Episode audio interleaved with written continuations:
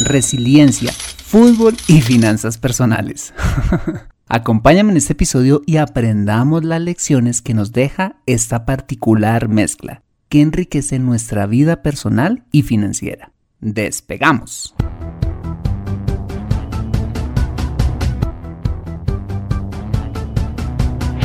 Bienvenido a Consejo Financiero, el podcast de finanzas personales donde aprenderás a manejar inteligentemente tu dinero, salir de deudas, tomar buenas decisiones financieras y alcanzar una prosperidad sólida y duradera.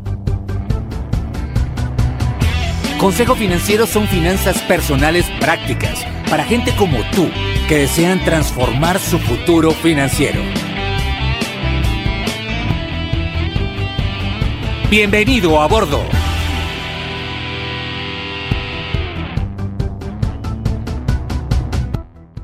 Hola, ¿qué tal? Soy Fernando Fernández y quiero darte la bienvenida a un nuevo y futbolístico episodio de Consejo Financiero, tu podcast, tu programa de finanzas personales en el que aprenderás a manejar inteligentemente tu dinero a salir de deudas, a tomar buenas decisiones financieras y los principios para alcanzar una prosperidad sólida y duradera. Como bien lo sabes, tener educación financiera no es algo exclusivo para los gurús en finanzas. No, todo lo contrario es algo que hoy está a tu alcance y que te ayudará a lograr tus objetivos de vida. Si eres técnico de fútbol, kinesiólogo, arquero, utilero o cualquiera que sea tu profesión, tarde o temprano necesitarás saber administrar correctamente tu dinero. En Consejo Financiero aprenderás de manera práctica lo que necesitas para ser un sensei de tus finanzas personales. Te invito como siempre a visitar www.consejofinanciero.com, donde podrás encontrar este y muchos más contenidos de finanzas personales que estoy seguro van a ser de utilidad para tu vida financiera. Asimismo te recuerdo que puedes encontrarme en facebook.com como Consejo Financiero Podcast, en LinkedIn como Fernando Fernández Gutiérrez, en Twitter como arroba consejo acertado y ahora en Instagram como consejo rayita al piso financiero. Y antes de empezar quisiera pedirte un pequeño pero valiosísimo favor si escuchas este episodio desde un iPhone o un iPad, y es dejarme tu valiosa opinión acerca del programa. Eso lo puedes hacer al entrar a Consejo Financiero a través de la aplicación podcast de tu dispositivo y bajar hasta calificaciones y reseñas y dejarme tu opinión dando clic en escribir reseña. Esto me ayudará un montón para posicionar aún más el programa y de esta manera poder llegar a más personas. Por adelantado, mil gracias por tu ayuda. Bueno, y ahora sí, empecemos con el episodio de hoy. Bienvenidos a bordo.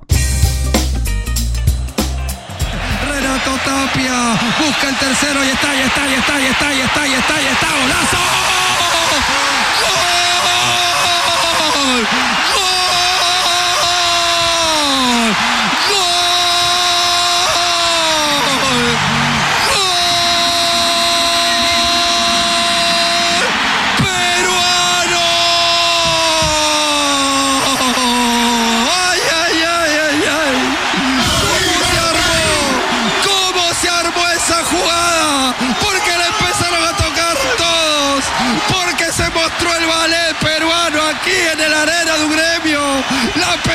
Pasó por los pies de todos.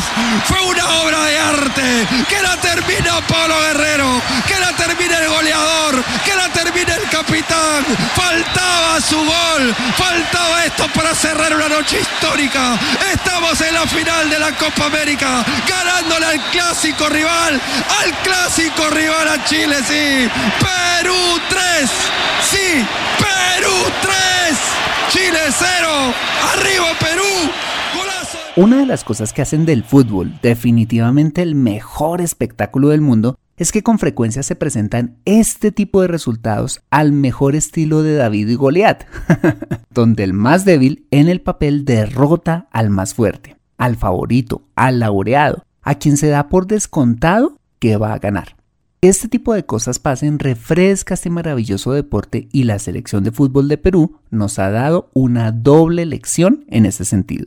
¿Por qué una doble elección? Porque no solo derrotó al poderoso bicampeón de la Copa América, Chile, sino que se sobrepuso a una terrible goleada 5 por 0 recibida en la fase de grupos por el anfitrión Brasil. He llamado este episodio Resiliencia, Fútbol y Finanzas Personales porque no he querido pasar por alto este importante acontecimiento deportivo que nos deja muchas enseñanzas para nuestra vida diaria y por supuesto para nuestras finanzas personales. ¿Me acompañas? Ok, para comenzar empecemos explicando qué es eso de la resiliencia. la palabra resiliencia es la capacidad de una persona de hacer frente a las adversidades de la vida transformar el dolor en una fuerza motora para superarse y salir fortalecido de ellas. Una persona resiliente comprende, ojo, que es el arquitecto de su propia vida y su destino. En el portal significados.com dice que la resiliencia es una aptitud que desarrollan algunos individuos de superar la adversidad y construir un mejor futuro. Pero hay algo que también dice y que me parece sumamente interesante, es que la resiliencia no se relaciona con la genética, es decir, no se nace siendo resiliente, sino que es una habilidad que se puede aprender en el desarrollo de la vida. Y como algo que se puede aprender, según algunos expertos, la resiliencia se desarrolla cuando, en primer lugar, cuando nos esforzamos en encontrar la raíz de nuestros problemas, que no solo incluye detectar el problema en el entorno, sino en autoanalizarnos a nosotros mismos. En segundo lugar, cuando sabemos controlar nuestros pensamientos y por ende nuestras emociones. Es escoger cuidadosamente qué pensar y cómo reaccionar ante una situación adversa. La forma en cómo reaccionemos es simplemente el resultado de los pensamientos que hemos tenido ante una circunstancia. En tercer lugar, dicen que desarrollamos la resiliencia cuando guardamos la calma en una emergencia, nada ganamos con agitarnos, gritar, patalear o pelear con otros para solucionar una circunstancia. En cuarto lugar, cuando somos realistas, pero a la vez esperamos lo mejor y ojo, aprendemos de las circunstancias difíciles. Esto quiere decir que en lugar de echarnos a la pena, las personas resilientes convertimos la adversidad en oportunidades de mejora y crecimiento personal. En quinto lugar, desarrollamos resiliencia cuando creemos en nuestras capacidades para vencer a circunstancias difíciles. Tener confianza en sí mismos es vital para adquirir estabilidad. En sexto lugar, cuando tomamos la decisión de automotivarnos y ver los obstáculos como un reto. sí, podemos rendirnos antes de intentar cualquier cosa o podemos decidir querer superar esa adversidad, como quien quiere pasar un examen difícil. Y en séptimo lugar, una persona resiliente se caracteriza por preguntarse, ¿para qué me ha pasado esto? En lugar de preguntarse, ¿por qué me ha pasado a mí? Pobrecito yo. Nelson Mandela es un ejemplo de una persona resiliente. ¿Por qué? Porque después de haber estado preso durante 27 años por el régimen racista del apartheid, se sobrepuso a este injusto y larguísimo castigo y logró pese a sus difíciles circunstancias, llegar a ser el presidente de Sudáfrica y aún perdonar a todos quienes le hicieron daño, por amor a su nación. Bueno, pues ahora que entendemos que la resiliencia y que la compone, podemos decir que la selección de Perú es un ejemplo de esta, pues levantarse después de una goleada y pasar a eliminar a dos super favoritos al título como lo eran Uruguay y Chile es un ejemplo claro de superación ante una gran adversidad. Bueno, ¿y qué tiene que ver todo esto con finanzas personales? Preguntarás tú, y yo te diré, tiene todo que ver. ¿Por qué? Bueno, pues si quieres saberlo, acompáñame después de este mensaje.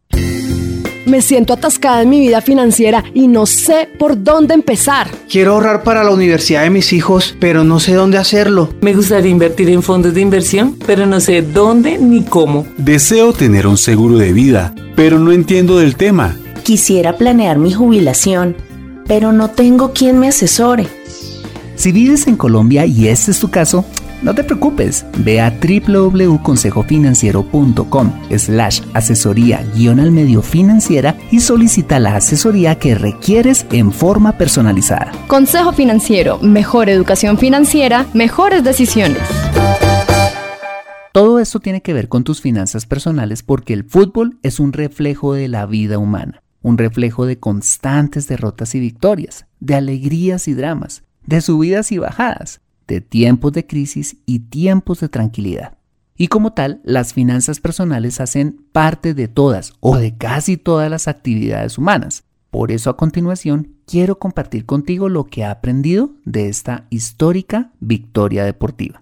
La primera lección es que no hay nada que puedas estar viviendo que no puedas superar y se me viene a la memoria el testimonio de Víctor Frank, un psicólogo austriaco de origen judío quien estuvo preso en dos de los campos de concentración nazis más terribles de la historia, como lo fue Auschwitz y Dachau, cautiverio que duró tres durísimos años donde cada día que transcurría era una nueva batalla física y emocional en la que Víctor debía luchar para liberarse de ser ejecutado o de suicidarse.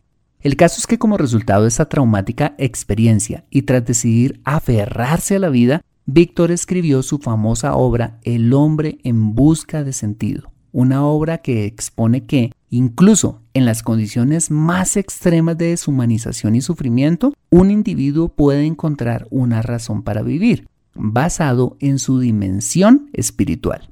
Tengo un amigo que conocí hace dos años, quien actualmente está batallando por su vida debido a una enfermedad. Hace un par de días que fuimos a visitarlo con mi esposa le pregunté, Andrés, ¿quieres irte o deseas seguir batallando? Él con una voz baja y entrecortada me susurró que quería seguir luchando por su vida. Si mi amigo Luis Andrés ha decidido seguir batallando en circunstancias tan difíciles, ¿por qué no habríamos de hacerlo nosotros también?